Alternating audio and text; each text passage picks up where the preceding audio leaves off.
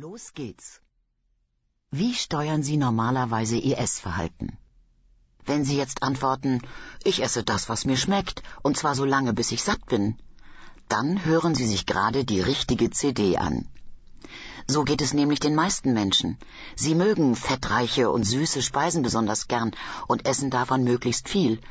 Am Ende aber nehmen sie zu große Mengen zu sich und werden dick. Normal essen heißt eigentlich, dass nur genauso viel aufgenommen wird, wie ein normalgewichtiger Mensch tatsächlich benötigt. Wer immer exakt so viele Kalorien isst, wie sein Körper verbraucht, wird überraschenderweise ganz von selbst wieder normalgewichtig. Das ist ganz einfach, wie alle wirklich guten Dinge im Leben. Hier geht es um keine Diät, um keine künstliche oder unzureichende Ernährung. Hier geht es schlicht um genau die Nahrungsaufnahme, die für unseren Körper normal und gesund ist. Dabei dürfen auch weiterhin die alten Lieblingsspeisen gegessen werden, allerdings in kleineren Mengen. Das heißt, wer langfristig dauerhaft abnehmen will, muss auf gar nichts verzichten. Das ist schon eine tolle Sache, dieses Abnehmen durch Essen. In den folgenden 70 Minuten erklären wir, warum Menschen übergewichtig sind. Wir geben Hinweise, wie Sie stattdessen so essen können, dass Sie ganz von selbst abnehmen. Außerdem erklären wir Ihnen die Bedeutung einer ausgewogenen Ernährung.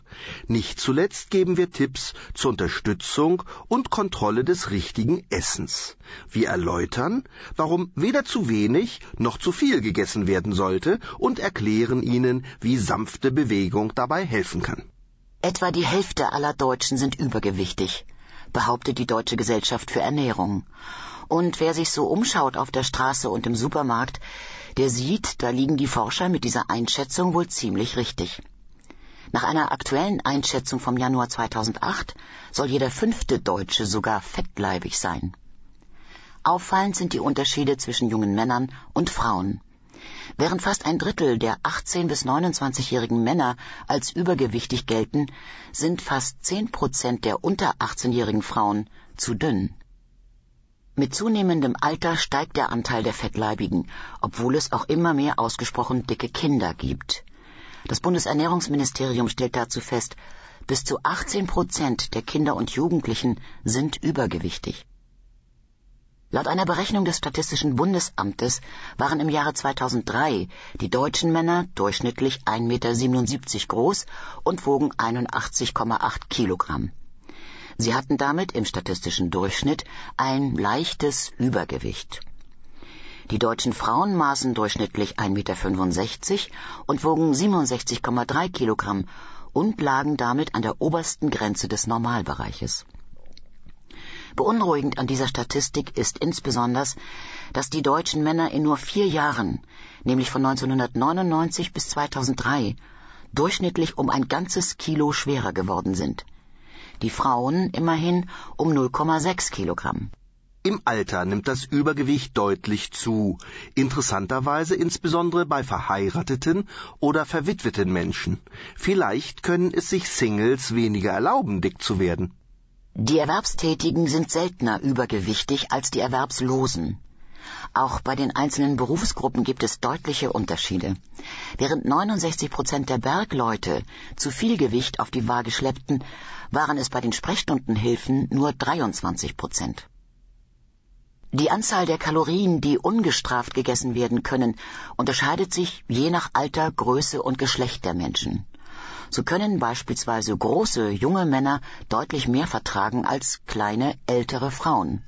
Die Energiebilanz gerät heute immer mehr aus den Fugen, weil die Menschen einerseits mehr essen, andererseits aber weniger Kalorien verbrauchen. Für harte körperliche Arbeiten gibt es immer mehr Arbeitserleichterung und bessere Maschinen. Schwere körperliche Arbeit, bei der viel Fett verbraucht wird, wird immer seltener. Aber es wird weiter so viel gefuttert wie früher. Das passt nicht. Die Folge ist eine sogenannte positive Energiebilanz. Das heißt, es wird mehr Energie durch die Nahrung aufgenommen, als der Körper braucht. Aber wenn es schmeckt, isst der Mensch mehr, denn Essen und Trinken gehören nun einmal zu den drei schönsten Dingen im Leben. Die Lebensmittelindustrie hat sich eine ganze Menge einfallen lassen, die Konsumenten gezielt zu verführen. Chipstüten zum Beispiel knistern in ganz bestimmter Weise, damit der Appetit angeregt und tatsächlich die ganze Tüte leer gegessen wird. Manche Pralines springen wie von selbst aus der Schachtel in den Mund. Die Werbung zeigt Bilder von Menschen, die Kekse und Süßigkeiten spendieren und von vielen Freunden umringt sind. Sie brauchen nur eine Tüte herumzureichen und schon stehen sie im Mittelpunkt. Diese Bilder haben die Menschen im Kopf, wenn sie einkaufen gehen. Leider scheidet der Körper die überflüssigen Kalorien nicht einfach aus, sondern er speichert sie. Er legt einen Vorrat für schlechte Zeiten an. Solche schlechten Zeiten sind in Deutschland mittlerweile über 50 Jahre her. Aber wie in der Steinzeit sammelt der Körper alles, was er kriegen kann, und lagert es in Form von Fett ein. Unser Körper ist sehr sicherheitsbewusst. Manche Menschen machen jetzt eine private Hungersnot durch und nennen das eine Diät. Der Körper aber weiß nichts von dem bewussten Verzicht. Er registriert nur die Knappheit an Nahrungsmitteln und schlägt Alarm. Alle Kalorien, die jetzt noch in den Magen kommen, werden sofort als Reserve eingelagert. Deshalb kann es passieren, dass manche Menschen im Rahmen einer Diät sogar zunächst zunehmen. Viele Menschen, die es einmal mit einer Abmagerungskur versucht haben, kennen das Problem. Sie haben tagelang gehungert und sich gequält, aber die Waage zeigt nicht weniger, sondern manchmal sogar etwas mehr an. Der Körper verteidigt sein Fett krampfhaft. Gleich in den ersten Tagen, wenn der Bauch merkt, es gibt nicht mehr so viel wie bisher, schaltet der Körper um auf Sparprogramm. Das ist eigentlich sehr schlau, denn aus diesem Grunde sind in den ersten Nachkriegsjahren in Deutschland, als es wirklich nichts zu essen gab, tatsächlich nur wenige Menschen verhungert. Heute aber gibt es Nahrungsmittel in Hülle und Fülle. Die Werbung bombardiert die Menschen mit immer neuen Verführungen, aber der Körper reagiert noch immer wie in der Steinzeit. Die Parole von damals lautet unverändert Iss, was du kriegen kannst und leg Vorräte für schlechte Zeiten an. Da können die Menschen ihrem Körper noch so viele Diätratgeber vorlesen oder ihm befehlen, dass er die überflüssigen Kalorien ausscheiden soll. Der Körper verhält sich wie ein trotziges Kind. Er setzt seinen eigenen Willen durch. Da Fettzellen selbst bei einer Gewichtsabnahme nicht verschwinden, sondern nur das Fett in ihnen, können diese Zellen schnell wieder neues Fett einlagern. Der Körper folgt seiner eigenen Logik. Kennen Sie das? Der Magen knurrt und schon haben Sie mehr gegessen, als Ihnen gut tut? Es ist, als ob Kopf und Magen in einem ständigen Wettstreit liegen, bei dem meistens der Magen mit seinem Hunger gewinnt. Der Körper steuert das Hungergefühl von ganz allein. Mit bewussten Gedanken kann es gar nicht beeinflusst werden. Das gilt auch für viele andere körperliche Vorgänge, die Lunge atmet, das Herz schlägt, der Darm verdaut und der Körper meldet sich, wenn er etwas zu essen haben will. Diese Steuerung nimmt das Gehirn unbewusst vor. Das sind komplizierte Regelkreisläufe, bei denen viele Gehirnareale miteinander zusammenarbeiten müssen. Das Hungergefühl wird vom Zwischenhirn gesteuert, dem sogenannten limbischen System.